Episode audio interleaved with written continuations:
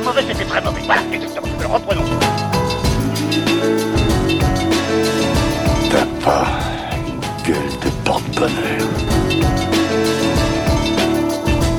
Vous savez, les avis, c'est comme les trous du cul. Tout le monde en a un. Bienvenue tout le monde à After Eight, épisode 77. After Eight, c'est le podcast qui déconstruit la pop culture. On y parle de tout. Ciné, comics, séries, bouquins et même peut-être de manga. Et aujourd'hui, c'est le grand retour parce que tu m'as manqué la semaine dernière, enfin l'épisode précédent. C'était pas toi, mais Stéphane Boulet à ta place. Maintenant, c'est le grand retour de Benjamin François, aka Quicks. Hello Benji, comment ça va? Salut Daniel, salut aux auditeurs. Et oui, c'est vrai que euh, pour le précédent épisode, j'ai été remplacé au pied levé euh, par une une personne de, de qualité, on peut le dire, Euh, parce que oui, pour des Ah, raisons. il a euh, pas dit ça du tout. hein. oui, je sais, je suis beaucoup trop gentil avec lui. Euh, pour pour des raisons personnelles, oui, j'ai dû m'absenter euh, et donc je n'étais pas disponible et on était un peu à la bourre sur les enregistrements. Donc bah il a bien fallu il a bien fallu deliver comme on dit euh, en, en English. Et euh, bah, je remercie Stéphane de, de m'avoir remplacé. Après, il a certainement raconté de la merde, hein, je le connais. Donc euh, c'est un épisode que je n'écouterai pas parce que ça doit pas être très intéressant. L'épisode 76 n'existe pas. On passe tout de suite au 77. tu es d'accord? Ça, voilà, c'est un peu comme le 13e étage dans les immeubles, euh, ça n'existe pas, ça n'a jamais existé. De On a parlé de Shyamalan, dont tu es fan, je crois.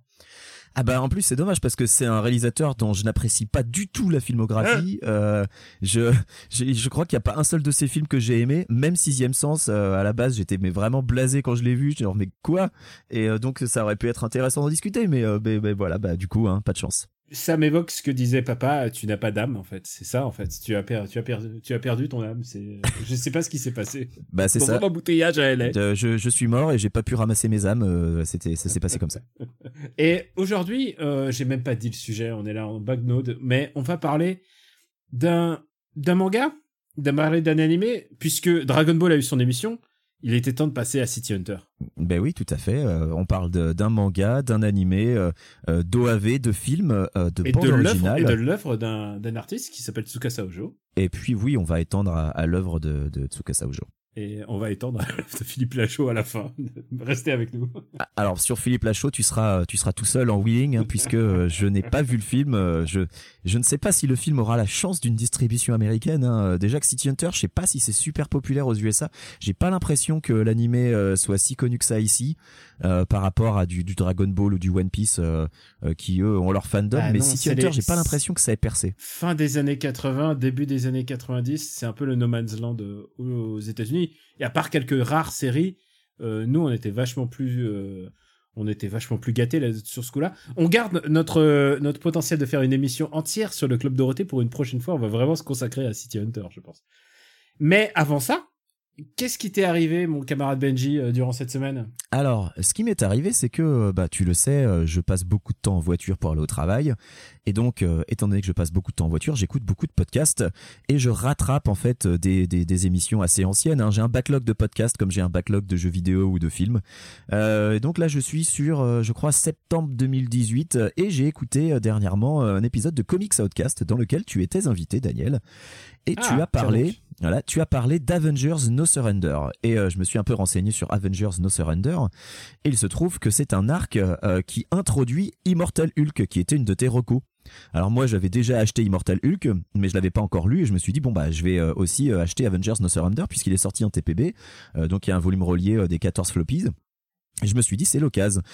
Et puis, euh, alors que je fais un peu de recherche, euh, je me rends compte que, bah oui, mais pour vraiment comprendre ce qui est arrivé à Hulk, il faut aussi revenir un peu plus loin dans le temps. Alors là, par contre, c'est moins reluisant, il faut lire Civil War 2. Donc, ben écoute, j'ai lu Civil War 2. Désolé. Alors, que dire? Bah ouais. Alors, Bah, que Civil dire? War 2, C'est bien dessiné. c'est bien dessiné. Euh, un des gros inconvénients, c'est que euh, il y a énormément de tie à lire pour vraiment pouvoir suivre, parce que si tu lis que Civil War 2, t'as vraiment pas tout. Euh, c'est un des problèmes majeurs. Euh, donc du coup, je me suis envoyé quelques tie pour vraiment comprendre. Alors, c'est emmêlé avec euh, l'histoire de Captain America qui à l'époque était méchant euh, euh, parce que son passé avait été euh, recréé par Crâne Rouge euh, avec un cube cosmique. Enfin bref, c'est c'est le bordel. Euh, j'ai pas lu euh, Pleasant Hill qui était un autre event qui était juste avant, mais j'ai plus ou moins compris euh, l'idée euh, en gros. Euh, mais je- ça me semblait pas indispensable. Donc Civil War 2, c'est Brian Michael Bendis qui dit bon, Civil War, ça a cartonné. Euh, en plus, je crois que c'était euh, au moment de la sortie du film Civil War. hein, euh, il me semble que Civil War 2 est sorti. euh, en comics. Oui, c'était un truc un peu opportuniste. Voilà. Euh, et donc l'histoire de Civil War 2, c'est qu'il y a un, un Inhuman euh, qui s'appelle Ulysse et euh, son pouvoir en fait euh, bah, c'est d'être un précog comme dans Minority Report. Euh, Ulysse il est capable de, de voir le futur proche, les événements qui vont se produire et du coup Captain Marvel, euh, donc Carol Danvers, euh, se dit ah mais c'est formidable, on va faire Minority Report, on va arrêter les gens avant qu'ils commettent des crimes. Et bah il y a pas mal de gens que ça dérange un petit peu, notamment Tony Stark qui se présente donc face à elle euh, en héros de la liberté. Alors c'est assez rigolo quand tu repenses au premier Civil War hein, où c'était euh, Tony Stark au contraire qui voulait ficher les gens. Euh, bah là euh, non, faut croire qu'il a appris de ses erreurs et il décide que non arrêter les gens avant qu'ils commettent un crime, c'est pas c'est pas génial dans l'idée. Et donc tout le principe de Civil War 2, ça va être ça, des gens qui vont choisir ah oui alors c'est Carol Danvers qui a raison, ah non c'est Tony Stark qui a raison. Et pourquoi c'est nul? Mais parce qu'il se passe rien et ça se finit en autre boudin, quoi. Enfin, vraiment, il euh, euh, y, a, y, a, rien d'intéressant qui se passe dans tout l'arc, euh, hormis un truc. C'est Bruce Banner qui se fait froidement exécuter par Hawkeye parce que il était sur le point. Alors Bruce Banner à l'époque ne se transformait plus en Hulk. Il avait réussi, selon lui, à se débarrasser de Hulk, mais il avait quand même demandé à Hawkeye si jamais un jour il voyait qu'il allait ressombrer, de bah, de le tuer et il lui avait fourni une flèche, euh, même deux flèches, une, une de secours au cas où ça, ça foirerait. Il lui avait demandé donc de, de c'était un suicide assisté en fait quelque part. Et donc voilà, et ça c'est l'événement majeur, je dirais, de Civil War 2, parce que tout ce qui se passe à la fin, sans déconner, enfin c'est de la merde quoi. Euh, puis c'est même pas une fin. Alors ensuite, j'ai enchaîné avec Secret Empire parce que je voulais avoir euh, la fin de l'histoire de Captain America méchant. Et eh ben ça aussi, ça se finit en boudin avec une non-fin, donc j'étais un peu hein. déçu. C'est dommage, ça commence pas mal, ça commence un petit mais peu. Voilà. Mais tu sais que même Civil War 2, l'idée de départ, elle est pas mauvaise parce que bah Minority Report, c'est ça, donc c'est pas si mal l'idée de départ. Mais alors la fin, et, et c'est un problème que j'ai avec beaucoup d'events Marvel. Je crois qu'on avait déjà parlé d'House of M. House of M, dans l'idée, c'est pas mal, mais mais putain, qu'est-ce que c'est nul quoi. Oh là là là, ça part d'une bonne idée, mais derrière, il y a rien quoi. C'est un vrai problème de Ben puisqu'on faut nommer le scénariste, c'est un vrai problème de Bendis, puisque il sait faire les débuts, il sait pitcher des idées, mais alors il les des idées. Mais alors les fins, il maîtrise pas les gens qui parlent entre eux, et c'est d'autant plus bizarre que euh, bah Bendis depuis c'est devenu la grande recrue chez DC euh, depuis euh, un an maintenant, et, et chez DC ça marche. Chez DC il écrit Superman et son Superman est super bien en fait. son Action Comics où il écrit vraiment un super bon claque. En fait, il, est, il écrit bien les gens normaux qui sont dans des bureaux, ou des gens qui sont un peu borderline, qui sont dans des rues. Ça, il sait faire, mais les super-héros, il sait pas faire. Mais je pense aussi que c'est sur les events, fait, où il a, les bonnes idées, mais où derrière, il faut filer le crayon à quelqu'un d'autre pour, écrire le développement et la fin, parce que, parce que ça, il a vraiment du mal. Donc, j'arrive à Avengers No Surrender. Euh, Avengers No Surrender, c'est donc, euh, c'est super intéressant parce que ça peut se lire vraiment euh, d'un seul tenant. Il y a vraiment euh, pas besoin de connaître grand chose. Alors connaître les personnages ça aide. Hein. Il y a quand même plusieurs persos euh, euh, qui peuvent être un peu un peu obscurs pour les gens qui ont vraiment pas suivi Marvel ces dernières années. Et c'est mon cas. Hein. Je cache pas. Marvel c'est pas une maison que je suis de manière régulière. J'ai tendance à m'intéresser aux events, à des séries de temps en temps. Genre tu vois j'avais lu Hawkeye sur tes conseils, j'avais lu Vision sur tes conseils. mais sinon la la, la storyline canon de, de Marvel c'est vraiment pas un truc que je suis en général. Avengers No Surrender, ça raconte l'histoire d'un jeu entre deux entités cosmiques et les Avengers qui se retrouvent au milieu de ça puisque le terrain de jeu choisi par les entités en question c'est la Terre. Et je pense que il suffit de dire ça. Euh, y a, j'ai pas envie d'en dire trop parce que vraiment euh, ce qui se passe dedans est, est quand même assez cool à suivre euh, parce que ça se tient, ça se lit quasiment d'une traite, ça se tient d'un bloc et puis parce que bah, c'est le retour, le retour pardon de Hulk euh, puisque l'une des entités euh, fait revenir Hulk. Alors, c'était pas son premier retour parce qu'il y avait euh, Hydra et, et c'est IM, non c'est la main, c'est la main, c'est The Hand, qui avait essayé justement de, de, de faire revenir à la vie Hulk pour s'en servir. mais là, son vrai retour, ben, c'est dans Avengers No Surrender et puis avec ensuite ben euh, les événements euh, qui seront racontés dans Immortal Hulk que j'ai hâte de lire puisque je n'ai pas encore lu mais euh, c'est ton c'était ton comics préféré de, de 2018 et il mais il est dans mon top 3 mais voilà, et il a fini en tête de beaucoup de top hein, l'année dernière, Immortal Hulk, donc je suis très impatient. Et c'est écrit par la même personne qui a écrit Avengers No Surrender, donc euh, Wing. Wing.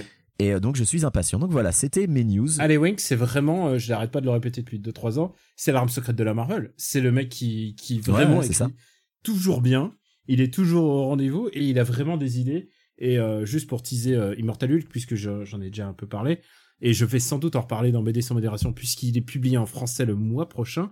euh, bah c'est c'est un truc incroyable. C'est Hulk qui va dans des retranchements proches de l'horreur en fait. C'est un des meilleurs comics d'horreur que j'ai lu depuis très longtemps et pourtant avec un personnage que tu connais. Et euh, tu m'as donné envie de reparler des Avengers, donc je garderai ça pour Marocco à la fin de Ouais. l'épisode. Mais donc euh, pour euh, pour pour boucler, hein, euh, Civil War 2, c'est c'est caca. Euh, Secret Empire, c'est Avengers No Surrender, c'est très bien. c'est pas mal, hein. Et puis euh, Après, je veux l'idée- pas vous le comme d'avoir- un chef-d'œuvre Avengers No Surrender, voilà, c'est euh, c'est un c'est un bonbon quoi. Ça se déguste. euh, Et ça a été écrit, euh, faut pas oublier que ça a été écrit pour que ça soit publié un numéro par semaine. Donc voilà, ça fait un gros euh, gros volume Ouais. à, la fin. Et c'est pour ça qu'il y a du turnover sur les dessinateurs, euh, parce que j'avais remarqué que ça changeait, ouais. Après, euh, ils sont Il y, a- tous bien. il y en a un qui est vraiment, ils sont plutôt bons. Il y en a un qui est vraiment très très bon. Un mec qui s'appelle Pepe Larraz et qui est vraiment le, le nouveau gros talent de la Marvel. C'est lui qui fait les premiers, non? C'est lui qui fait les premiers et c'est Ouais, lui qui a fait beaux, ensuite euh, Extermination euh, basé sur les X-Men. Ce mec-là est vraiment très très très très très bon. il faut faut pas le faut pas le perdre de vue. Bah pour ma part, j'ai décidé aussi d'avoir l'esprit ouvert, euh, c'est-à-dire euh, faire comme toi et et me taper une série entière. Et, et j'aurais pu faire pour euh, pour euh, City Hunter pour Dick Larson, mais on verra, on en reparlera plus tard. Non, j'ai joué à Kingdom Hearts. Ah, c'était. ah, mais Toi aussi, tu t'es tapé un crossover, du coup. Ah bah ouais, je, ah bah ouais, ça putain de crossover. Tu sais quoi, c'est, c'est, il y a pas d'autre mot pour Kingdom Hearts, c'est touchant tous les efforts qu'ils mettent là-dedans, alors que c'est pas très réussi en fait. Les, les dialogues, euh, les dialogues, il y a un vrai souci, c'est-à-dire qu'on a l'impression que tous les gens ils parlent pas exactement dans le même dans le même jeu en fait. Ouais. C'est très compliqué parce qu'en fait Kingdom Hearts 3, euh, ça vient euh, sacraliser presque 15 ans de jeux vidéo et il n'y a pas eu de numéro entre, il n'y a pas eu d'épisode pendant un très vraiment un très long moment et donc du coup t'as un peu perdu le fil. Et alors pour comprendre les trucs, tu commences le jeu et on te et on te dit même pas, on te dit même pas les trucs qui se passent. Et il faut avoir vu les vidéos avant pour te remémorer que le héros Sora en fait dans son cœur il y a trois autres personnes en fait. Dans son cœur c'est un vrai bordel et alors Sora c'est un jeune petit garçon moi pour moi il était l'innocence même il avait juste un pantalon de clown et il se battait avec une clé tu vois pour moi c'était ça Kingdom Ouais. Hearts maintenant en fait C'est à peu près tout ce que je sais de la série. Hein. Tu sais que j'en ai fait aucun, mais comme je me suis fait hyper en voyant des screenshots de Donald partout, j'ai pris le pack sur le PSN avec tous les jeux en fait. alors eh ben eh ben eh ben quand tu verras qu'il a aussi dans son cœur et Ventus et Xion et Roxas et ben là tu vas voir que ça va être vraiment euh, Alors ça me parle pas du tout. Hein. C'est qui C'est les musclés je sais, bah tu vas voir quand il arrivera au 3. C'est, c'est n'importe quoi. Et c'est écrit de manière assez n'importe quoi, mais avec vraiment beaucoup de sérieux, qui se prend, qui se prend en sérieux sans aucune forme de second degré. Et moi, je, je pense, j'ai deux pensées. D'abord, je suis, je suis content que les fans soient contents, parce que je suis plutôt, tu vois, genre, j'ai j'ai envie que les gens soient contents. Et je pense Ouais. aussi au père qui a vu euh, au supermarché euh, euh, Kingdom Hearts et il voit, il voit Mickey, il voit Donald, il voit, il, il voit, Dingo. il voit Dingo sur Goofy, il voit Goofy sur la couverture, il se dit mon fils, ma fille, ils vont ils vont ils vont kiffer en plus il y a Mais oui, c'est un jeu avec Mickey et en Dingo. plus il y a Fro- Allez. il y a Frozen à partir de la 12e heure de jeu, franchement et tu sais quoi? Pour y arriver, tous les trucs que ça t'envoie dans la gueule et tu te dis tu te mets à la place parce que pour moi c'est aussi ça la clé de Disney, c'est qu'il faut que ça soit accessible. Et en fait, c'est pas du tout ça, c'est un jeu qui nous parle plutôt de personnages japanimes qui se battent entre eux en fait, c'est vraiment ça hein, le, le sujet et en fait, tu passes d'un parc d'attractions à l'autre euh, en- avec des scènes qui sont parfois reproduites à l'identique. Par exemple, pour euh, Tangled, euh, Tangled en français c'est Rapunzel. Réponse. Réponse, Réponse. Euh, et Tangled, dis donc, ouais. T'as fait anglais huitième langue ou quoi? Tangled c'est Tang- Tangled. C'est Tangled. Tangled. Tangled, pardon, excuse-moi, mais j'essaie. En fait, tu sais quoi, je suis, je suis perdu parce que. Et Même, même sans l'accent, tu peux dire Tangled, ça passe. Ouais, mais je suis, Mais Tangled, c'est... je, je suis perdu entre toutes les versions, que- les versions que j'ai vues et aussi le moment où euh, j'ai perdu le fil entre tous les personnages. Il y a vraiment énormément de persos et tu te demandes aussi pourquoi depuis des années. Euh, Pecklet Pete, ça te va euh, Patibulaire. Euh, il traîne avec euh, Malicia. Enfin, tu comprends. tu- tu- je comprends plus. Je comprends plus le scénar. et en même temps, je m'y intéresse et j'essaye à chaque fois. À chaque fois qu'il y a quelque chose qui- que je comprends pas, j'essaye de d'élucider le truc. Et en fait, c'est jamais très intéressant. C'est jamais très intéressant. C'est jamais très bien écrit. Mais, mais je trouve ça touchant, en fait. Je trouve ça touchant autant d'efforts pour ça. Je pense que c'est pour ça que ça fait un objet de jeu vidéo. Moi, j'aime bien, c'est que, papa l'a souvent dit, on aime bien les films un peu cassés, les films euh, un peu déglingues, tu vois, les films qui, qui sont pas arrivés à bon port. Et d'ailleurs, euh, le dernier Shyamalan, à ce, titre-là, est un très bon exemple. Bah, je pense, Ah, je l'ai pas vu. bah, je pense que euh, Kingdom Hearts 3, c'est le l'épisode 3 de c'est c'est le glace de de Square Enix, c'est le glace De Nomura. de Nomura quoi. C'est celui où tout se met en scène juste pour pour s'unir dans un grand entonnoir et t'es presque presque soulagé pour les fans, c'est un moment de soulagement soulagement pour tout le monde en fait. Donc euh, je crois que j'apprécie ce jeu et pas du tout pour les bonnes raisons. Ouais. Mais euh, en fait, euh, le, le peu que je- que j'en sais, hein, parce que je te le dis, je suis complètement euh, vierge de toute expérience sur la saga, mais même des fans me l'ont dit, c'est incompréhensible l'histoire. Ah alors moi j'ai Enfin, faut s'accrocher, mais super rude, quoi. pour pour être à jour, j'ai vu trois vidéos, euh, une de Polygon, une de Rodé Gamer, tu sais les vidéos qui résument l'histoire. Euh, j'ai écouté le résumé du Cozy Corner. C'est une heure de résumé quand même. c'est Ouais, une heure de, c'est une heure de résumé. C'est ce que j'ai prévu de faire, hein, mais en fait, je vais, je vais faire les jeux d'abord, et avant de faire le 3, je vais écouter le résumé de, de Moguri. ouais. Mais fait avec beaucoup de tendresse, hein, tu vois, et beaucoup de bienveillance en fait. Et moi, c'est pour ça que j'ai décidé de le voir avec, j'ai décidé de jouer au jeu, en plus le streamer avec beaucoup de bienveillance. Et et si tu le prends Bah, comme tu l'as streamé avec Moguri en plus. Il était là pour. euh, Moguri était mon invité. C'était, euh, j'ai passé un très très beau moment. Et en fait, je remercie Kingdom Hearts pour tout ça, en fait. Voilà. Mais euh, je pense pas que ce soit pour les bonnes raisons. Merci pour ce moment, Mm. comme dirait Valérie. Est-ce qu'on passerait pas à City Hunter? Ou, à Nicky Larson, euh, l'homme qui ne craint personne?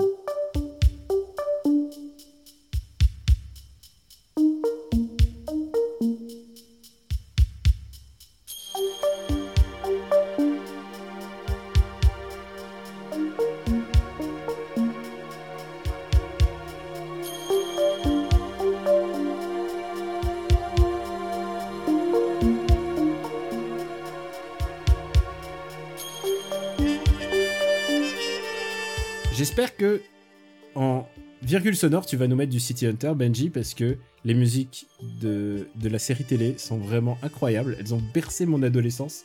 Et tu sais quoi Juste avant l'émission, il y a mon CD Dramatic Master 2 qui vient juste presque de tomber dans ma main, me faisant signe, mets-le dans ta chaîne. Donc voilà, j'ai, je suis fan des musiques de City Hunter. Je trouve que c'est, c'est un moment de, de l'histoire presque du Japon. C'est un moment où la musique était, il y avait un truc vraiment cool musique des fins des années 80, début 90 là-dedans. J'adore les musiques. La, la BO de City Hunter, très jazzy, euh, très, mais vraiment euh, super agréable à écouter. Euh, je les avais, alors je les avais tous achetés en HK parce que j'avais pas d'argent, hein, mais euh, je Ah, tu veux dire en SM Records en comme- SM Records, exactement, c'était ça, Mm. c'est- le, le nom m'échappait. Mais oui, je, et puis de toute façon, euh, moi j'étais à l'époque provinciale et trouver les CD officiels c'était quasiment mission impossible. Euh, donc euh, j'étais déjà bien content de trouver de- du SM si tu veux. Bah Euh, écoute, mon Dramatic Master 2, là, c'est un, c'est un c'est le SM Records. Ah bah on a le même. Alors, alors. faut préciser, le SM Records, c'est la copie officielle chinoise. Ouais. C'est-à-dire sur le marché chinois, c'est ce qu'on trouvait. Et c'est fait euh, de la même manière. Le seul truc, c'est qu'il y avait le logo SM Ouais, mais c'est tout à l'identique, hein. Le du booklet coup- est, est copié, les illustrations sont copiées. euh, euh, Et C'était vendu combien déjà? C'était vendu genre pas très cher. Hein, Bah, c'était- chez. le prix d'un CD normal, c'était 100, 100 francs? 100 balles, ouais, ouais, ouais. Ouais, mais 100 balles comparé 100 francs, au prix en yens à l'époque. Ah oui, c'était euh, ah, c'était beaucoup moins cher. Bah oui, parce que les CD au Japon ont toujours été chers. Les supports physiques au Japon, euh, les DVD, les CD, les Laserdisc, c'était vachement cher par rapport à nous. Euh, et du coup, quand t'apportais, l'officiel coûtait vachement plus cher. Et donc oui, je les ai eus. Et le Dramatic Master 2, euh, c'était, bah, je l'adorais parce que, alors en fait, je, je m'en foutais un peu d'avoir des dialogues parce qu'il y a des extraits de dialogue, hein, d'où le nom dramatique. Euh, mais parce qu'il y avait des musiques sur le Dramatic Master 2 qu'il y avait dans aucune autre BO et c'était des musiques iconiques de la série. Enfin, il y avait la musique des visites qui se nocturnes. superposaient parfois Voilà. sur, les, sur les séquences d'action. Donc euh, c'est pour ça que le Dramatic Master 2 c'était un de mes préférés dans, euh, dans toutes les OST. Après l'OST de, tout premier, de la toute première saison de la série est formidable parce que c'est celle sur laquelle il y a Ballad of the Silver Bullet, il y a des, des morceaux comme ça. Qui sont formidables quoi. Et quel est ton relationnel à City Hunter? Est-ce que t'aimais ça euh, Tu regardais religieusement Nicky Larson ou est-ce que t'étais t'étais comment vis-à-vis de? Alors je regardais religieusement le, le dessin animé euh, au Club Dorothée, tout comme je regardais religieusement le Club Dorothée. hein. À l'époque, je regardais tout, tout ce qui passait dans le Club Dorothée, je regardais. Alors euh, modulo, j'étais pas méga fan de Power Rangers, je l'avoue, et surtout généralement comme ça passait en fin d'émission, j'avais tendance à couper avant.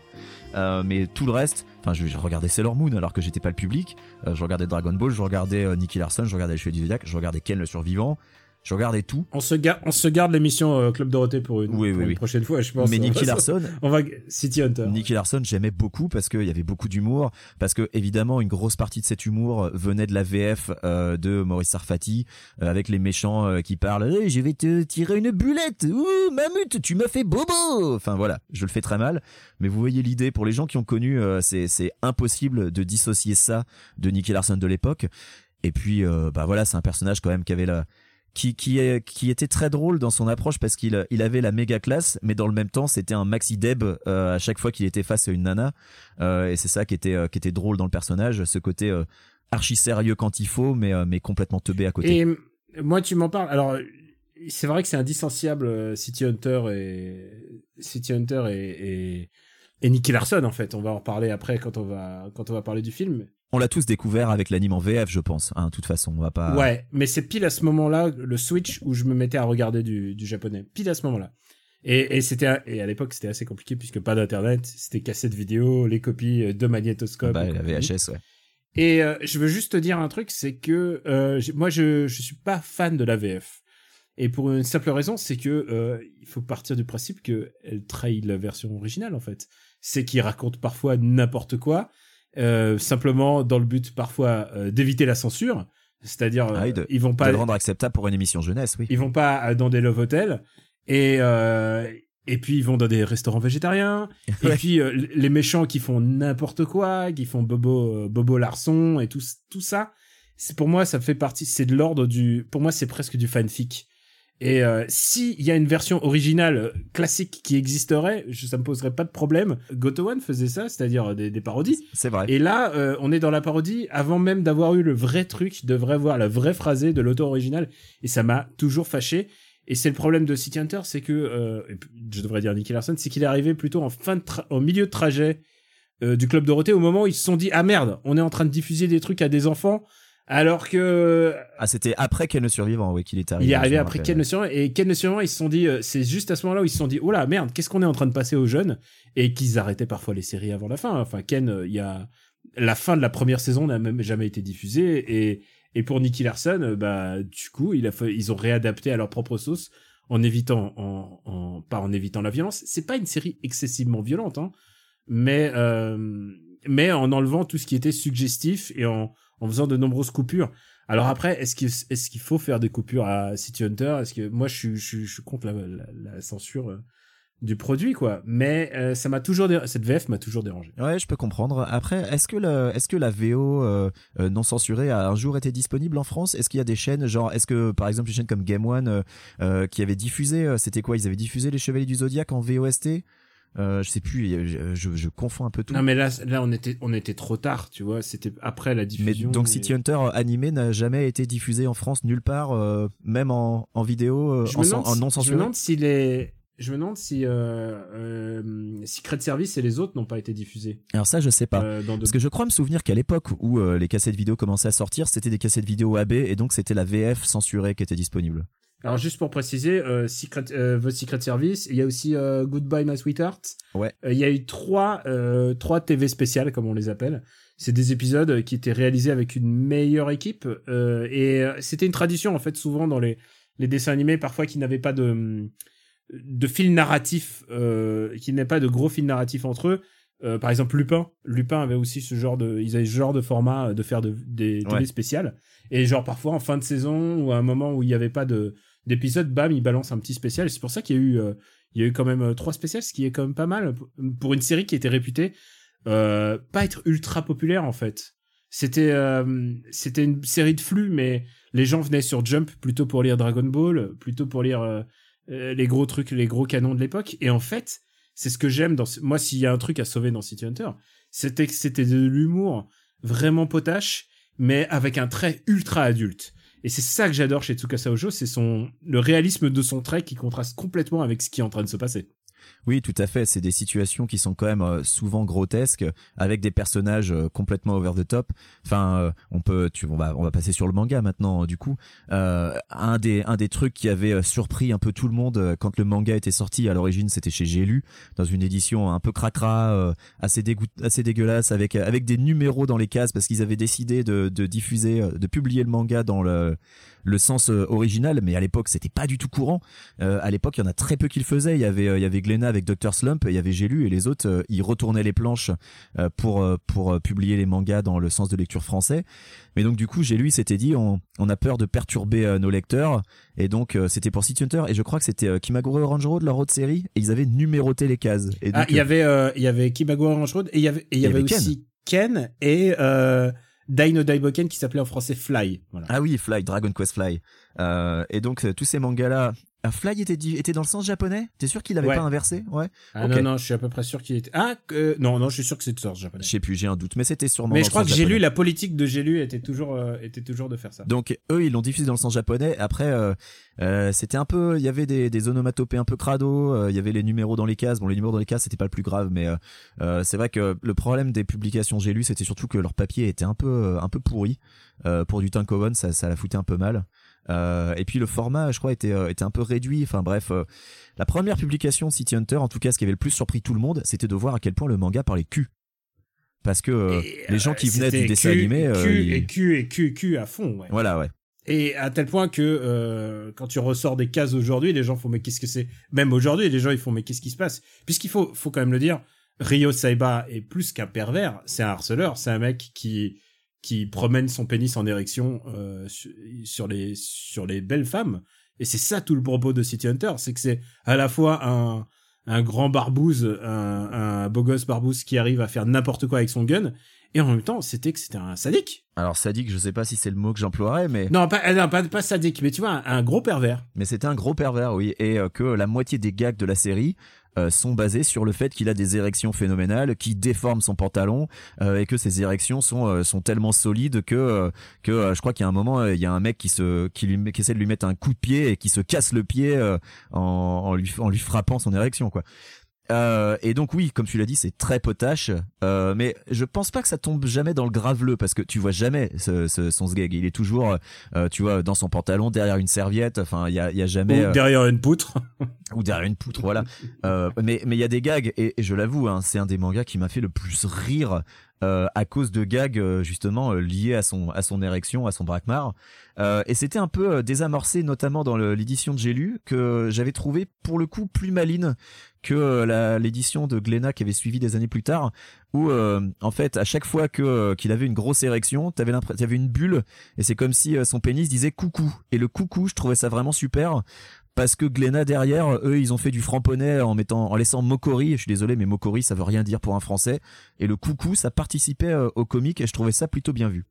c'est vrai, c'est vrai que, mais après coucou, écoute, pourquoi pas Écoute, ça fait, je sais pas, moi là, là comme l'autre, euh, c'est une, décision de traducteur, hein, tu sais. Moi, ce que j'aimais bien, c'était, euh, alors évidemment, ce très réaliste, on le voit un peu dans toute son œuvre et on aurait tort de réduire Tsukasa Ojo a que City Hunter parce qu'il a fait aussi beaucoup d'autres choses intéressantes.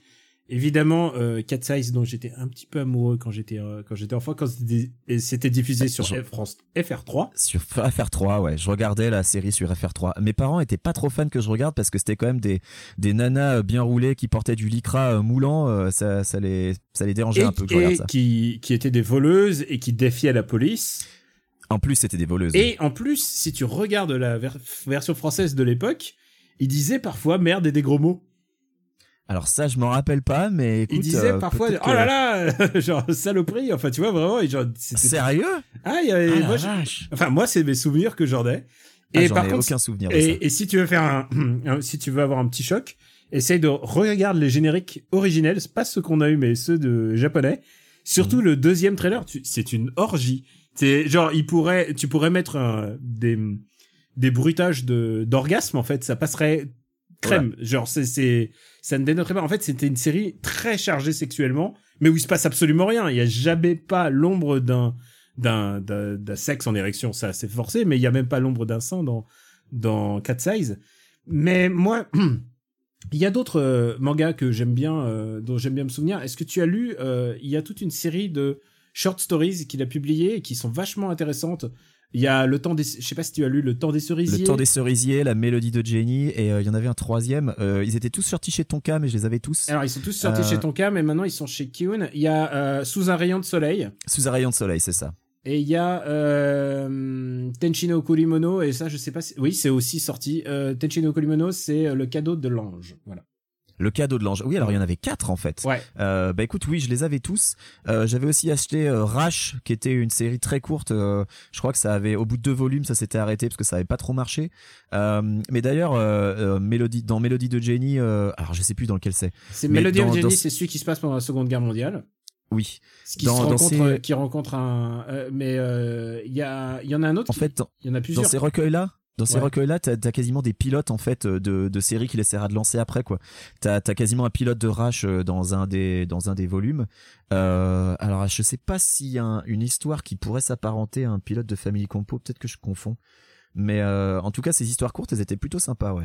Et il y a euh, Family Compo, je dirais que c'est presque son hit euh, qui n'a jamais vu le jour en dessin animé alors que ça aurait complètement pu avoir lieu. Family que ça Compo, aurait pu. Family Compo, c'est l'histoire d'un gamin qui va- vivre chez son oncle et chez sa tante qui ont une fille, donc il va un peu avoir tomber amoureux, mais bon, c'est sa, cousine. Sa cousine. Sa cousine. Ça ne se fait pas trop, mais bon, visiblement, il y a, il y a pas de souci. Enfin, il a un peu le béguin pour elle. Et il découvre, en fait, que son oncle est sa tante et que sa, sa tante est son oncle. Et ça, euh, bon, on est en 1996 ou 97 au Japon. C'est genre, même au Japon où on est habitué à Ranma, c'est un peu nouveau et surtout, C'est assez osé, ouais. c'est fait avec beaucoup de tendresse en fait. Et euh, ça m'a vraiment surpris. Euh, alors euh, moi je les avais je les avais achetés et lus à l'époque et c'est vrai que c'était il y a 20 ans maintenant donc je m'en rappelle plus vraiment je les ai jamais relus depuis Euh, et je crois que c'est fait de manière assez subtile parce qu'il est jamais dit explicitement si en fait euh, son oncle et sa tante sont juste travestis ou transgenres je crois que il euh, il est jamais très clair là-dessus et il te il, Il est laisse jamais clair. libre interprétation Il n'est jamais clair. Et la, seule- la seule chose qui euh, on peut dire, c'est que euh, Tsukasa Ojo fait bien le distinguo entre entre le genre, entre euh, en- enfin vraiment il est euh, je trouve assez assez subtil quoi. Il fait la, la différence entre le, le- le sexe, le sexe biologique ou le genre lui-même, le genre euh, entre guillemets social. Ouais. Donc euh, je trouve ça plutôt bien fait en fait. Après euh, le problème c'est qu'il l'a fait, euh, ça a pas eu de portée en fait. C'est pas c'est pas son manga qui a le plus euh, cartonné. En fait, ce qui fonctionne avec euh, Tsukasa Ojo, c'est la gaudriole. Et d'ailleurs, quand il va essayer de donner une suite un peu dramatique à City Hunter, euh, qui s'appelle Angel Heart, ouais euh, ça va ça va capoter. Et d'ailleurs, Angel Heart, je, je fais comme si ça n'a pas existé. J'ai l'impression que Tsukasa Ojo fait un peu comme si ça n'a pas existé non plus. Enfin, est-ce que ça a vraiment capoté? Il y a eu beaucoup de volumes quand même. Ça, ça a quand même Ouais. duré super longtemps, Angel Art. Moi, Mais j'aimais pas. hein. J'ai arrêté au bout de genre, euh, je crois qu'au deuxième tankobon, j'ai abandonné. Mais euh, je, je crois que c'est parce que il a Angel Art, il a commencé à le faire dans une nouvelle maison d'édition et qu'il a essayé de le, bah, il a, il s'est acharné quoi. Et c'était à l'époque où il était très pote avec euh, Tetsuo Hara, qui est le, le, le dessinateur de, de Ken le Survivant, et ils se sont dit, allez, on va, on va lancer notre truc.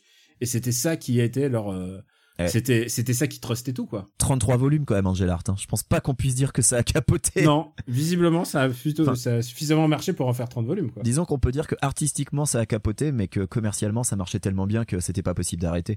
Puis euh, voilà, il y a eu, euh, il y a eu un anime et euh, voilà, ça, ça s'est vendu à 25 millions de copies, donc euh, commercialement. Avec Ryo euh, Saeba. Mais pour un truc, avec Ah oui. Ryo Saeba, donc avec euh, Nick Larson, avec tous les personnages, c'est Ah bah, pas c'est- vraiment, ce- c'est la- pas, c'est pas ce que les gens voulaient vraiment. bah, c'est ça, c'est pas- une suite officielle de City Hunter, sauf que c'est vachement moins drôle. Euh, alors, je pense pas. Ah, ah non, lui, pas il, spoil. insiste que c'est- il insiste que c'est un truc alternatif. Ah ouais, dans- ouais, que c'est pas. Au bout d'un euh, moment, il a dit ah non non, ça se passe dans un autre monde, euh, rien à voir. Ah ok, d'accord. Alors. euh, Mais après, c'est ce qu'il dit maintenant. hein. C'est donc c'est un univers parallèle, mais c'était Voilà. quand même à la base c'était quand même vendu comme la suite. Hein. On va pas, c'est c'était quand même, enfin notamment la traduction française. Je pense qu'ils ont jamais trop insisté sur le côté univers parallèle. euh, Ils le vendaient comme une comme une suite. Ah bah, tu m'étonnes. Euh, donc c'était quand même, euh, c'était quand même il y a presque 20 ans. Donc je pense qu'à prescription on peut le dire. Euh, L'idée de base c'est que Kaori meurt, euh, je crois dans un accident de voiture et que Son cœur. son cœur est transplanté dans une jeune fille, mais la jeune fille en fait c'est une jeune assassin un, un, un, Et, euh, et alors, euh, elle est, C'est elle est comme dans Marvel, elle est employée quand par c'est- les Yakuza, je crois, au début, hein, il me semble. Mec, c'est comme dans Marvel, quand il y a le nouveau Deathlock, Deathlock, donc un, un robot culte des années 80, le nouveau, le nouveau Deathlock arrive, et en fait, c'est le corps et l'esprit d'un serial killer, mais c'est la machine qui le retient. Ah, bon, voilà. Et tu vois le twist. Là, là, c'est une, c'est une, une gamine assassin euh, qui hérite du cœur de Kaori et qui ensuite devient la protégée de, de Ryo. Voilà. Évidemment, le cœur, c'est l'âme, tu le sais. Ah oui. Et ça, tu vas le elle entend, puisqu'elle entend la voix, elle hérite des souvenirs de Kaori aussi à certains moments. Et ça, donc, tu vas le comprendre dans Kingdom Hearts. euh, Ah bah j'ai hâte du coup. Et euh, on a, on peut vite glisser. Tu parlais d'univers parallèle sur le, le film de Jackie Chan. Il y a eu aussi une série en, en Corée aussi. Il y a eu une version City Hunter coréenne. Et maintenant, est-ce que tu voudrais, est-ce que tu veux que je te parle de de Bah, Philippe écoute, Lachaud Le, le film de Jackie Chan, on rappelle que c'est le film aussi dans lequel apparaissent les personnages de Street Fighter à un moment où Jackie Chan est euh, envoyé dans une borne d'arcade Street Fighter, donc c'est pour dire le, le sérieux du, du City Hunter de Jackie Chan. Eh bien écoute, je suis prêt, je suis paré. Vas-y, parle-moi du Nicky Larson de Philippe Lachaud. Tu es prêt pour le, le parfum de Cupidon? Je Bah, pense que je serai jamais prêt, tu sais, mais euh, voilà, vas-y. J'ai envie de te dire, c'est un film cohérent par rapport à l'œuvre de Philippe Lachaud. Ah, d'accord, On- donc ça part très très mal déjà. On y trouve un peu. et Je les ai tous vus, hein, je peux te dire. Et, et le pire, c'est que quand j'ai vu Babysitting 1, j'ai dit ah ils ont de l'énergie, c'est pas mal. Ouais, puis quand on a vu Babysitting 2 et tu m'as emmené avec toi, bah on a dit en fait non. En fait non, et c'est même un peu insultant en fait. C'est même. euh, Ah, il est même pas très horrible. Babysitting 2, il est horrible sur tous les points. Et ensuite, ensuite de la même équipe. Alors c'est vrai que la même équipe, c'est difficile à. Ils sont sont trois quatre en fait dans la bande. Il y a aussi euh, eu Épouse-moi mon pote qui qui enfonçait plus loin. Qui est le deuxième que j'ai vu. Ah putain, tu, ouais. tu l'as vu? Ouais, je l'ai vu, ouais. Je l'ai vu dans l'avion euh, en rentrant de France euh, il y a un an, je crois, un truc comme ça. Euh, parce que tu, tu me l'avais évidemment chaudement recommandé. Bah évidemment, enfin chaudement non, mais pour l'analyse oui, pour pour te préparer à Nicky Larson. Voilà, ouais. Et donc Nicky Larson, c'est un peu la compilation du même film. C'est un peu le même le même film. C'est toujours un peu les mêmes gags. Euh, c'est-à-dire 20 gags à toutes les deux minutes et en fait euh, au bout d'un moment peut-être qu'il y en a un qui va te faire rire et en fait sur euh, Twitter je, m'étais un petit peu moqué du film en disant que c'est le Ready Player One de la génération Club Dorothée. Mais en fait c'est pas si loin parce que ça name drop à tout va le Club Dorothée. Donc en fait j'ai l'impression que les gens qui ont fait qui ont écrit ce film donc Philippe Lachaud et son équipe en fait ils étaient pas des fans de Nicky Larson vraiment. Ils étaient fans du Club Dorothée comme moment où on s'installe devant la télé en fait.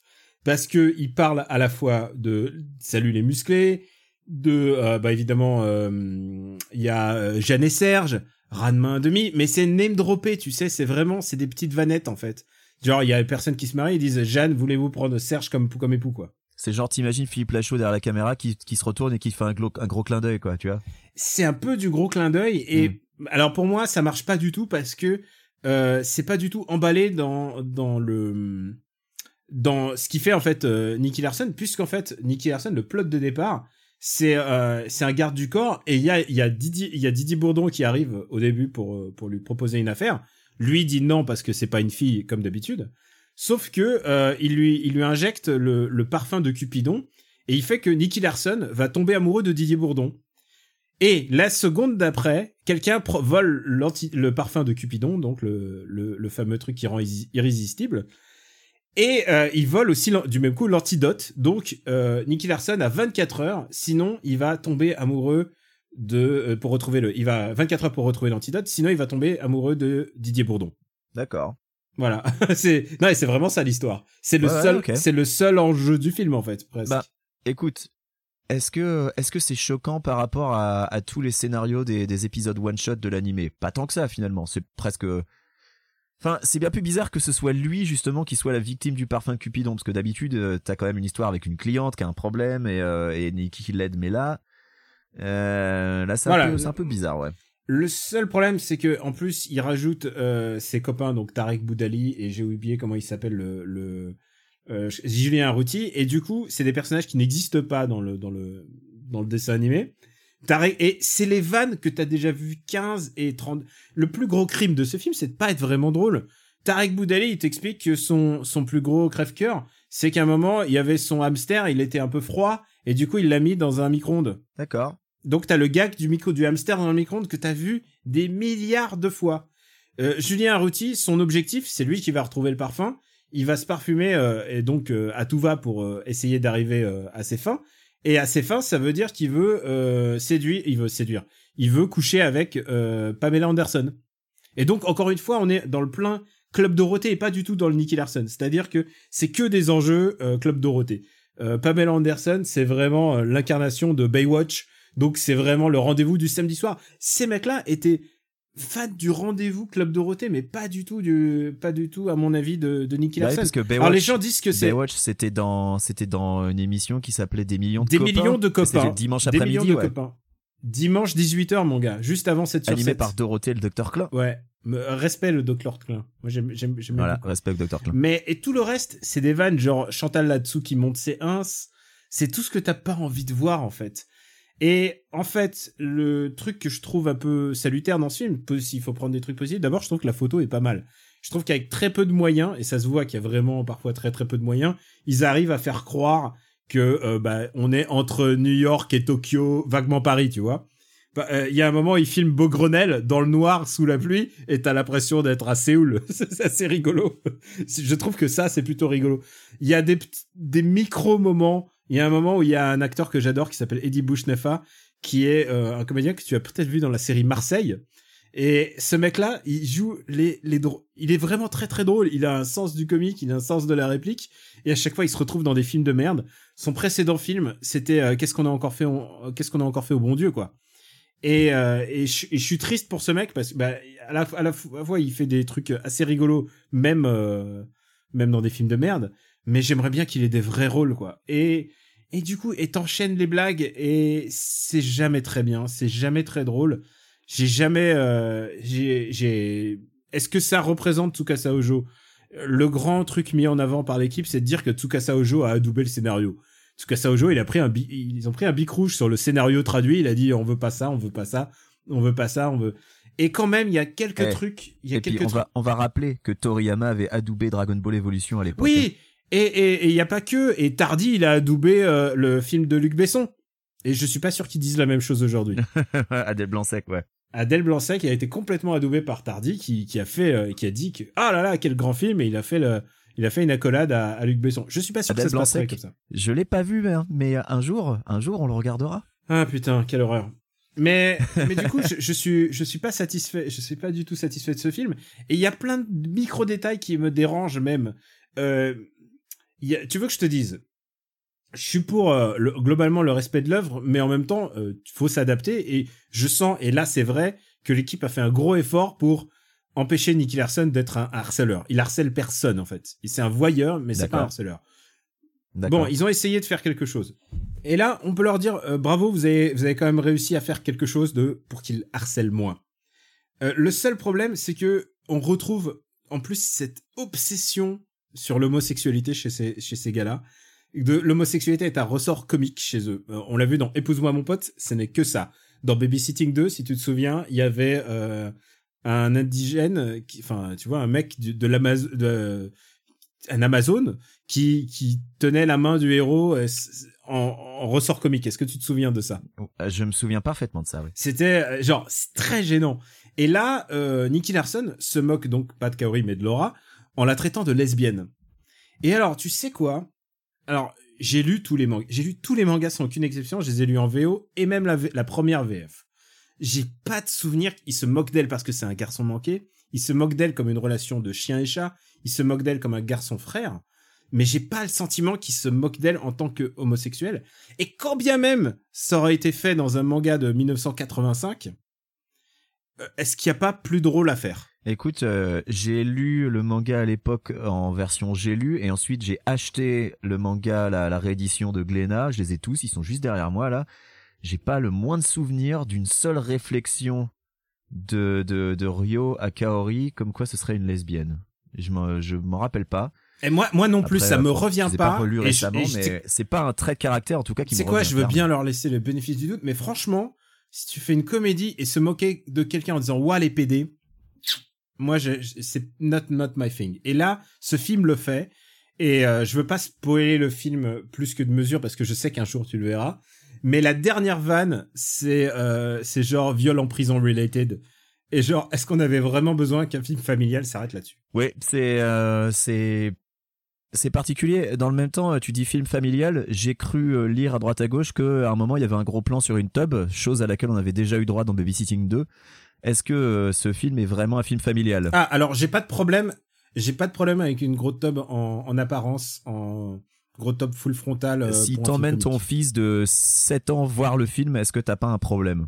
Eh bien, écoute, on a, tu soulèves un problème qu'on a évoqué dans le dernier Super Ciné Battle. Mm. C'est Airplane, à savoir, y a-t-il un, un pilote dans l'avion? Ouais. où euh, où bah il y avait des vannes sur la coke et des vannes sur des trucs de ouf et j'ai vu le film à 6 ans. Et pareillement, papa papa raconte que bah il a montré euh, euh, Police Academy à son fils. Police Academy, t'as t'as l'impression que c'est innocent. Et à un moment, son fils il lui fait "Eh euh, papa, mais elle fait quoi la, la dame euh, sous le bureau? Bah oui, mais c'est ça le truc, c'est que quand t'es enfant, et forcément, il y a des trucs sur forcément des trucs sur lesquels on zappait quand on était petit. ben voilà, c'est que quand t'es gamin, tu le zappes parce que tu le comprends pas. Alors que là, une bite en gros plan, je pense que tu vois quand même ce que c'est quand t'es un garçon, si tu veux. Tu, alors, j'ai pas, euh, je suis pas en train de dire que ça va ser- probablement traumatiser des enfants. Non, je pense pas non, que je voir. pense pas. euh, Et en plus, elle est montrée de manière vraiment lol. Voilà. C'est vraiment ou le zizi. Mais où le zizi, on est on de où le zizi à où les PD, c'est quand même euh, il y a quand même une marge quoi. Ouais, bah, voilà. Bon, écoute, euh, je j'ai vu des gens euh, s'indigner euh, de, de de la tub en gros plan, donc je posais la question. Je pense pas. Moi, que je m'indigne pas de la ce Tom soit. Gobelin. Je, Je pense qu'on moi, a. je m'indigne juste que le film n'est pas drôle en fait. Ouais. C'est surtout ça. Je pense qu'on a on a grandi en voyant des pubs pour des gels douche euh, ou des euh, euh, ou des déodorants avec des gens nus dedans euh, à l'époque. je pense qu'on est relativement équilibré, enfin surtout moi. Donc euh, a priori, a priori, bon ça c'est pas un truc qui me choque spécifiquement, mais comme j'ai lu des gens en parler sur Twitter, je me demandais voilà pour un enfant en bas âge, est-ce que ça passe quoi Euh, non, non, ça passe pas, ça passe pas. Moi, je trouve pas que Voilà. je trouve pas que ce soit drôle, je trouve pas que ce soit marrant. Euh, je pense que je préfère l'em- l'emmener voir un Pixar parce que parce que Pixar t'auras pas t'auras pas de problème pour ça et en même temps ça prendra pas le gamin pour un idiot et euh, non c'est c'est c'est pas bien c'est juste un film pas bien en fait et et alors euh, évidemment il y a plein de gens euh, euh, plein non il y en a vraiment peu Euh, j'ai encore un peu le on m'accorde un petit peu le le bénéfice du doute de savoir que je connais un petit peu le sujet. Mais j'ai vu des gens s'esclaffer en disant mais il connaît pas Nicky Larson, il connaît tous les gens qui critiquent et connaissent pas Nicky Larson. C'est libre, ils sont libres d'aimer cette adaptation. Moi, j'aime pas ça. Je suis pas, je suis pas fan. Je trouve que le seul truc qui est bien dans ce film, c'est vraiment la technique. Euh, et euh, il faut rendre à, à César ce qui est à César. Elodie Fontan, elle fait vraiment un bon travail en Kaori. Tu sens que c'est la seule actrice du lot en fait c'est la seule qui se donne la peine, c'est la seule qui qui en qui n'en fait pas des caisses. Et évidemment Didier Bourdon, mais Didier Bourdon, il a que cinq minutes le pauvre. Et euh, et, et moi je sais pas, j'ai pas besoin de sérum d'amour pour tomber amoureux de Didier Bourdon. oui, effectivement, ça, je connais ton amour pour Didier Bourdon. Et puis, Mais c'est un super Mais acteur, suis- c'est un acteur mais de je suis génie. d'accord, et je suis d'accord aussi avec ta théorie euh, qu'un mauvais film avec Didier Bourdon est toujours meilleur qu'un mauvais film sans Didier Bourdon. Euh, bah écoute, euh, je ne sais pas si je verrai ce film un jour, Daniel. En tout cas, je sais que tu ne me l'as pas vraiment vendu. Puis il faut le dire aussi, c'est que euh, il y a deux jours à peine au Japon est sorti un nouveau film de City Hunter avec avec le cast originel, donc t'as Akira Kamiya et tous les autres. Donc si tu veux un autre City Hunter, ça existe aussi. Ils, ils continuent d'en faire. Puis il y a même eu un manga aussi- aussi. Ah oui, il y a une, une nouvelle série euh, qui, qui tourne autour de City Hunter et qui sort prochainement en France, je crois. Elle est euh, elle est sortie il y a deux trois jours. Donc vraiment il y a une grosse active City Hunter. Franchement. Euh, on n'est pas obligé. Eh, t'aimes pas le film de Nicky Larson, c'est pas grave, il y a encore plein d'autres choses et sinon tu peux même reprendre les vieux mangas. Et euh, on a parlé, on a parlé rapidement de, Cat Size. Moi, je regardais le dessin animé, mais je, je lisais pas le manga parce qu'en fait, j'étais victime d'un d'un léger problème, c'est que j'ai découvert le trait de Hojo avec City Hunter. Euh, je me demande même si Katsai est pas sorti après Family Compo, peut-être pas. Mais euh, toujours est-il que quand j'ai commencé à essayer de lire Katsai, alors déjà ça sortait en, volume super épais, euh, donc euh, c'était assez costaud. Mais ces dessins, je trouvais, eh ben j'ai été un peu bloqué par les dessins qui n'avaient pas la finesse et la virtuosité de ceux de City Hunter. C'est un peu le, le même problème que j'avais eu quand j'avais essayé de lire Wingman après avoir lu Video Girl Eye de Katsura. Euh, où tu te rends compte qu'il y a eu euh, un gros progrès euh, au niveau technique et du coup revenir à des dessins plus anciens qui étaient vachement moins réussis moi ça avait vachement bloqué donc du coup je n'ai jamais lu euh, le manga Katsai Ah bah, le manga Kansai a, vi- a vieilli, mais bon, évidemment, euh, évidemment quoi. Enfin, c'est- un de ses premiers gros succès, mais euh, après, tu sais, comme c'est pas, comme le trait est très réaliste et que ça dépend beaucoup de l'usage des trames en fait, ce genre de manga. bah du coup, ouais, ça vieillit plus vite que par exemple euh, Dr Slump, Harley, euh, les aventures d'Harley. À l'époque, euh, le trait comique vieillissait beaucoup moins en fait, et euh, je trouve qu'un trait réaliste, forcément, il, dépend beaucoup de et la qualité d'impression et le temps que tu vas y donner. Il y a un truc qui te trompe pas en fait, c'est que vers à partir de City Hunter, Tsukasa Ojo il prend Inoue, le mec qui va faire Slam Dunk comme comme assistant, et ça se voit dans les dessins. Ouais, et puis City Hunter a bien vieilli lui par contre. Pour le coup, euh, ça, ça se laisse encore très bien lire. euh, Le, le dessin est encore superbe. à partir du volume 10, tout d'un coup, il y a une grosse euh, montée en puissance euh, artistiquement.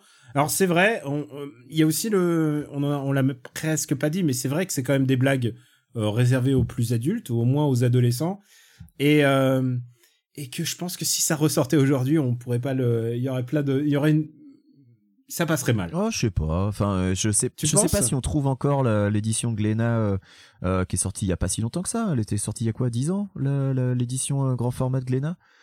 Euh, je pense que ça passerait toujours parce que oui, c'est Ça passerait mieux que une réadaptation moderne de Pépé le putois. Euh, peut-être, je sais pas. Euh, parce que ça reste potache, euh, parce qu'il y a rien de graveleux et parce que oui, c'est sûr que en fait le, le truc c'est que le personnage a beau être un pervers, il est sans arrêt rappelé à l'ordre. Euh, qu'en fait son comportement n'est jamais glorifié, son comportement n'est jamais mis en avant et que ce qui est mis en avant c'est quand il se comporte bien. Et c'est là qu'il est montré en héros. Alors que quand il se comporte vraiment comme un connard, il est montré comme un connard. Et, euh, et je pense que c'est ça qui fait vraiment une vraie différence. Euh, le manga est, bienveillant quelque part. Euh, le manga montre que euh, il a Kaori qui est la voix de la raison pour le pour le contenir parce que si si elle était pas là et s'il se comportait toujours comme un crétin bah ce serait un crétin ce serait pas un héros Je pense que c'est une belle morale. C'est une belle morale. Il faut rappeler que Ryo Saiba est quand même humilié à chaque fois et c'est ça le principal.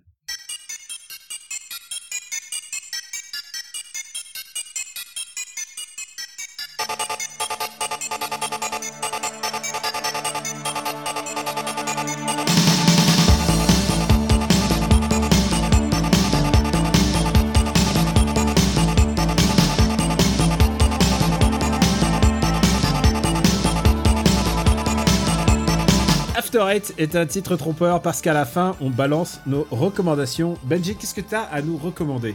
Alors euh, je vous recommande un film qui sort prochainement en France. J'ai pas la date exacte mais euh, il est sorti aux États-Unis euh, là cette semaine. À ma spoil. grande surprise ah non je ne vais absolument pas spoiler. À ma grande surprise Lego Movie 2 est bien. Et je m'attendais vraiment au pire parce que la bande-annonce me donnait l'impression que en fait euh, c'était une équipe B à qui on avait filé la responsabilité de faire la suite et qu'ils essayaient vaguement de comprendre ce qui avait marché dans le premier et, euh, ben de le refaire euh, sauf que c'était raté. Et je pense que c'est vraiment parce que la bande-annonce souffre de gros problèmes de rythme qu'elle a pas forcément pris les meilleurs gags. D'un autre côté pour une fois on s'est pas fait spoiler les meilleurs gags dans le trailer donc c'est pas plus mal. Et puis parce que l'histoire donnait l'impression qu'en gros c'était Lucie qui se faisait enlever et Emmett qui partait la, qui partait la sauver. Alors c'est vachement plus subtil que ça. Déjà parce que j'ai eu la surprise euh, parce que je ne m'étais pas tellement renseigné sur le film avant de le voir euh, que c'était toujours Lord et Miller qui était derrière à l'écriture Euh, donc c'est globalement un gage de qualité on rappelle c'est les gars qui étaient à la base derrière Tempête de boulettes géantes, mais qui ensuite euh, ont- sont montés en puissance. Alors ils sont derrière 21 et 22 Jump Street que moi j'ai pas aimé, mais que Daniel adore. Euh, mais c'est eux- aussi eux qui Mais ont oui, fait le très très premier- bon film. Voilà, le premier Lego Movie et surtout euh, bah, Spider-Verse quoi. Enfin, je veux dire, c'était c'est mon film de 2018, euh, Spider-Man Into the Et solo, ils ont fait deux minutes de solo. Et alors, et ils se sont fait virer de solo. euh, donc euh, voilà, donc euh, c'est là que tu dis voilà, bravo, bravo Disney, bravo. En tout cas, pour ce qui est de Lego Movie 2, donc à ma grande surprise, eh ben c'est bien. Euh, et, euh, et là, euh, c'est un film. Tu peux emmener tes gamins le voir. Euh, Il y a des blagues qui sont plutôt pour adultes. Mais euh, c'est des blagues euh, qui, qui sont complètement inoffensives et donc qui, qui restent drôles euh, quand tu les comprends. Il y a des références voilà qui sont un peu un peu méta évidemment. J'avais peur qu'ils en fassent des caisses sur le personnage de Chris Pratt parce que Chris Pratt joue deux personnages euh, dans le film, mais en fait ça passe. Et puis euh, non, il y a, y a une fois Ah, de ça plus- passe mieux que Chris Pratt lui-même. voilà, et puis il y a une fois de plus euh, un gros travail, une inventivité visuelle, euh, il y a des détails dans tous les coins euh, et euh, euh, on n'a plus l'effet de surprise du premier évidemment parce que le premier, euh, je, je crois que j'y étais allé en m'attendant à encore pire. Enfin, tu vois, le premier, je m'étais dit bon bah, les critiques sont bonnes donc j'y vais, mais franchement, je, je sais pas à quoi m'attendre et euh, j'avais été euh, assez épaté. Euh, donc t'as plus l'effet de surprise. Je veux pas mentir, c'est pas mieux que le premier, c'est même pas aussi bien que le premier, mais ça reste vraiment agréable et, une très bonne surprise parce que que je l'ai dit au début, hein, je m'attendais vraiment à une catastrophe. Donc Lego Movie 2, quand il sort, eh ben allez-y, emmenez vos enfants. Si vous avez aimé le premier, évidemment, si vous n'avez pas aimé le premier, vous pouvez largement passer votre chemin. Ah bah écoute, ça me rassure. Écoute, euh, je, je suis très très fan du premier. Je l'ai- J'ai vu dans beaucoup de versions différentes. Et je peux te chanter Everything is Awesome dans beaucoup beaucoup de versions. Alors sache que euh, déjà il y a une variation d'Everything is Awesome dans celle-là qui est méta euh, Oh dans, là cette, là. dans cette suite. Et puis qu'il y a une nouvelle chanson. Alors là, je, préfère ne rien t'en dire pour que tu la découvres. Parce que la chanson elle-même, les paroles sont méta. Bref, tu vas voir. Ah, écoute, ça, ça me fait envie. Bah écoute, moi j'ai décidé de te recommander Avengers. Et je te, je te fais, je te fais tes futures lectures. Puisque Avengers a été repris par Jason Aaron. Jason Aaron qu'on aime beaucoup ici. Puisque Jason Aaron, il a écrit euh, quand même Thor pendant de très longues années. C'est vrai. Il continue Thor. Il a fait une Thor euh, féminine euh, pendant un certain temps. Et maintenant, il a repris Avengers, donc c'est un nouveau volume, donc volume 8. on. Et, euh, et aussi, je sais plus à quel numéro on en est, euh, historiquement parlant, je crois que c'est le, le 800. Enfin, vraiment, on a atteint des grosses. Des, cimes, les cimes du monde, du monde Marvel. Et ce qui est intéressant, c'est euh, d'abord son équipe, c'est-à-dire elle est éclectique. c'est Iron Man, Captain America et, et Thor, évidemment, Captain Marvel. Tous les personnages en ce moment qui sont dans, dans le, monde, le monde MCU, comme on dit. Mais il y a aussi un nouveau Ghost Rider, qui est un Ghost Rider qui ne ride pas une moto, mais une voiture. Et c'est assez génial à voir, puisque la voiture prend feu. c'est c'est assez Mais rigolo parce que Comme la voiture de vraiment- Vin Diesel dans Fast and Furious 8. Exactement. c'est un peu le noob de l'équipe. Et ce qui est intéressant, c'est que ça part dans des directions incroyables. Tu sais, c'est vraiment les, les, les, les conneries Marvel, mais puissance 10 000. Il, y a les, il y a les Célestials qui arrivent sur, sur Terre, encore une fois. Et, il y a un moment, il y a le Ghost Rider qui rentre dans un Célestial, et donc ça devient le Ghost Rider Célestial. Et ça finit avec des robots géants, évidemment. C'est euh, vraiment bien écrit, c'est vraiment très très drôle. Et ce qui est intéressant avec, euh, avec Jason Aaron, c'est qu'il a toujours des, des plots euh, d'avance et qui font référence à ses propres BD. Et donc, il a inventé les, les Avengers d'il y a un million d'années avant Jésus-Christ, où il y a déjà un Black Panther, où il y a déjà Agamotto, donc Agamotto euh, Doctor Strange. Ouais. Il y a déjà un Ghost Rider, il y a déjà un, un, un Rider de, de la revanche, mais un Rider de la revanche, tu sais, il monte sur des mammouths, quoi. Et euh, il y a Odin, évidemment, c'est le, le pendant de d'il y a un million d'années de Thor. Et euh, et il y a une version de Phoenix aussi. C'est ça qui est intéressant, c'est que la, for- la Phoenix Force fait partie des, des Avengers d'il y a un million d'années. Et et il y a aussi évidemment pas loin, il y a l'esprit de de Iron Fist en fait. Donc qu'est-ce qu'était le Iron Fist il y a un million d'années? C'est assez inventif en fait. Et là où ça fait euh, où je trouve euh, vraiment malin, c'est que Black Panther va prendre le leadership des, Avengers.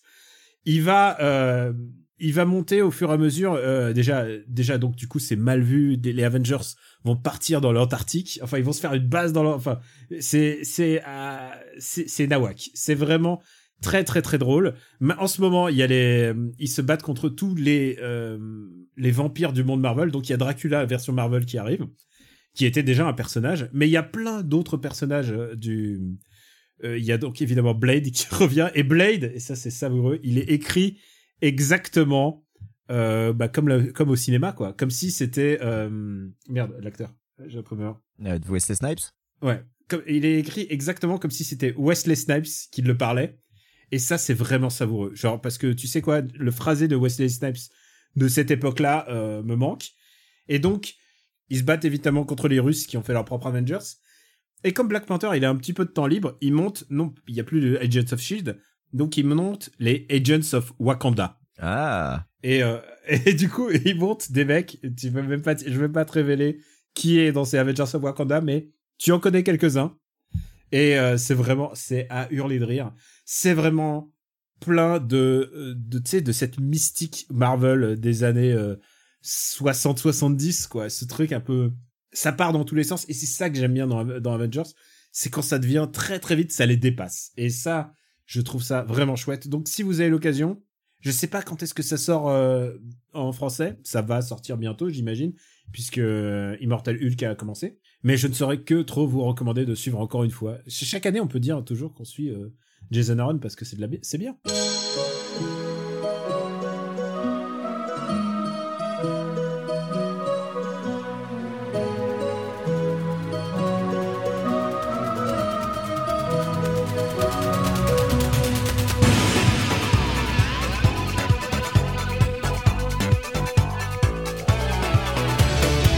Benji, je crois que c'est tout pour aujourd'hui. Où peut-on te retrouver Euh, bah, on peut me retrouver sur Twitter, KWYXZ, mais surtout euh, bah, dans After Eight sur after8.fr. Vous le savez puisque vous écoutez cet épisode, mais aussi dans le Growlcast. Euh, avec Papa, nous avons sorti euh, la semaine dernière notre épisode 5 euh, et qui parle de We Thief de Nine Inch Nails, sur lequel ben, Dave Grohl, hein, le seul, l'unique, a contribué sur 7 morceaux, je crois, ou 6, je ne sais plus. Bref, j'ai pas fait mes devoirs. Euh, et puis peut-être un jour d'en parler à mon Luc quand on, quand on traitera d'un nouveau film de Luc Besson. Bientôt. Et puis, voilà, bientôt un jour. Et bah, je crois que c'est à peu près tout. Et toi, Daniel, où peut-on te retrouver? Camille Robotics sur Twitter, évidemment After Eight, Super Ciné Battle, parle à mon Luc quand on va en faire un. Et euh, beaucoup de gens me demandent pour MDR, écoutez, je sais pas encore quand est-ce qu'on reviendra, mais on reviendra, j'espère pas trop tard, j'espère euh, bien assez tôt, parce qu'il y a beaucoup de comédies en fait qui sortent et, et les gens ont besoin de savoir. les gens ont besoin d'un avis en tout cas. Et euh, je tiens aussi à dire que BD sans modération aussi est arrivé à son troisième épisode, donc vous en avez quatre maintenant à écouter en comptant le numéro 0. Euh, c'est beaucoup moins improvisé que ce que j'ai fait sur les Avengers, mais voilà. on y parle comics dans le dernier, je tiens à dire. On en parle Batman et euh, Wonder Woman, donc vous serez pas dépaysés. La phrase rituelle, Benji. Vous pouvez retrouver After Eight sur after8.fr et sur tous les euh, applis de podcast. Euh, Oui, tout à fait, toutes les applis de podcast. euh, et toujours sur euh, Spotify, je crois, hein, a priori, on est toujours dessus, ouais. C'est grâce à toi qu'on est sur Spotify. C'est toi le l'as de la technique. Euh, ouais, alors c'était, ça consistait juste à inscrire le, le flux XML sur le, le site de Spotify. C'était, c'était super compliqué. Il fallait vraiment que beaucoup de travail. ça m'a demandé des heures et des heures de, de réflexion. Voilà, si vous appréciez le, le travail de Benji ou le mien, vous pouvez euh, laisser euh, votre dîme au Patreon si vous voulez. Ah, c'est Si vous, voulez nous de- si vous voulez nous laisser un euro, si vous voulez laisser n'importe quoi, on apprécie euh, le geste. Si vous avez beaucoup, de- si vous laissez beaucoup, beaucoup, beaucoup d'argent, vous aurez toutes les blagues pourries qu'on a fait en off. Et on va en faire un MP3. Je pense pas que ça les vale, hein, les gars. Gardez non, votre argent, non, je vraiment. pense pas du tout. Mais voilà. Et si vous voulez, et ben, et si vous, et quoi qu'il arrive, le podcast, il est complètement gratuit. Voilà, on reste toujours pareil. Il est toujours accessible et et mais le plus important pour nous, c'est que vous l'écoutiez, que vous le passiez dans l'autoradio et que vous en parliez à votre oncle raciste. Ça te va comme ça, Benji? Euh, oui, si tu veux. Non. Non, mais voilà, faites connaître le podcast autour de vous, c'est ce qui nous fera fiche. tout Le plus plaisir. important, c'est que vous soyez là et surtout que vous preniez plaisir à nous écouter dire du mal de Nicky Larson ou d'autres films. Parce que les gens disent qu'il n'y a pas assez de hate dans After Eight. Je vous en ai donné. Et je remercie les gens qui postent des commentaires sur les sites respectifs. hein. On, on essaye euh, d'y répondre. Alors, on les lit tous, on essaye d'y répondre euh, dans la mesure du possible. Donc voilà, merci à, merci à vous qui commentez. Merci aux patriotes, merci aux auditeurs, merci la France. Voilà, c'est toi tu fais bien de le dire. Merci la, surtout. fran- merci la francophonie même d'ailleurs. Voilà, merci la francophonie. On vous embrasse très fort et on vous dit à très très bientôt. Ciao. Des bisous, ciao.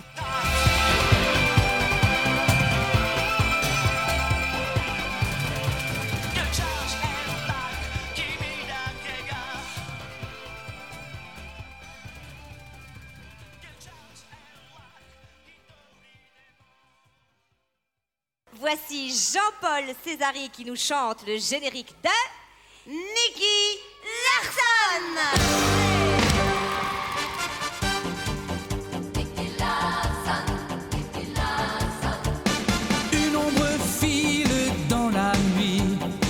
C'est un assassin qui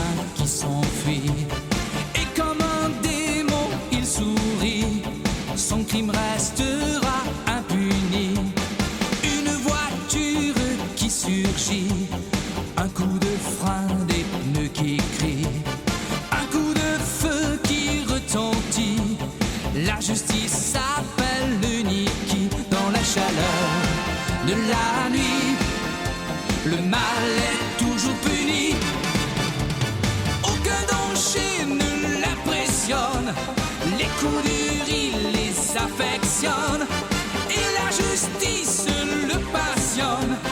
Nicky Larson ne craint personne.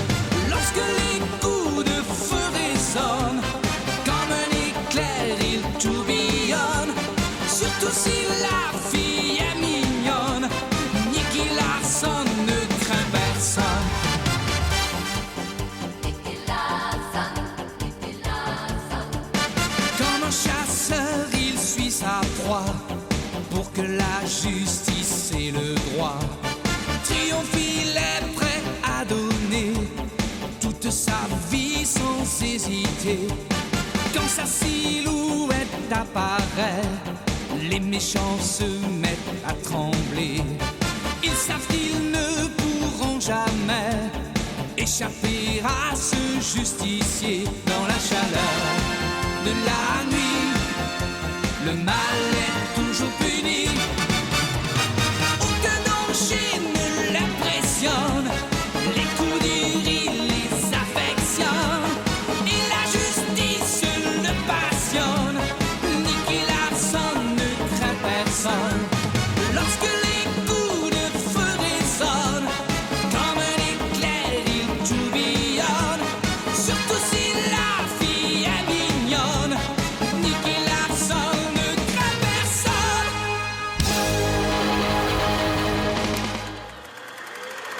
Une production RPU.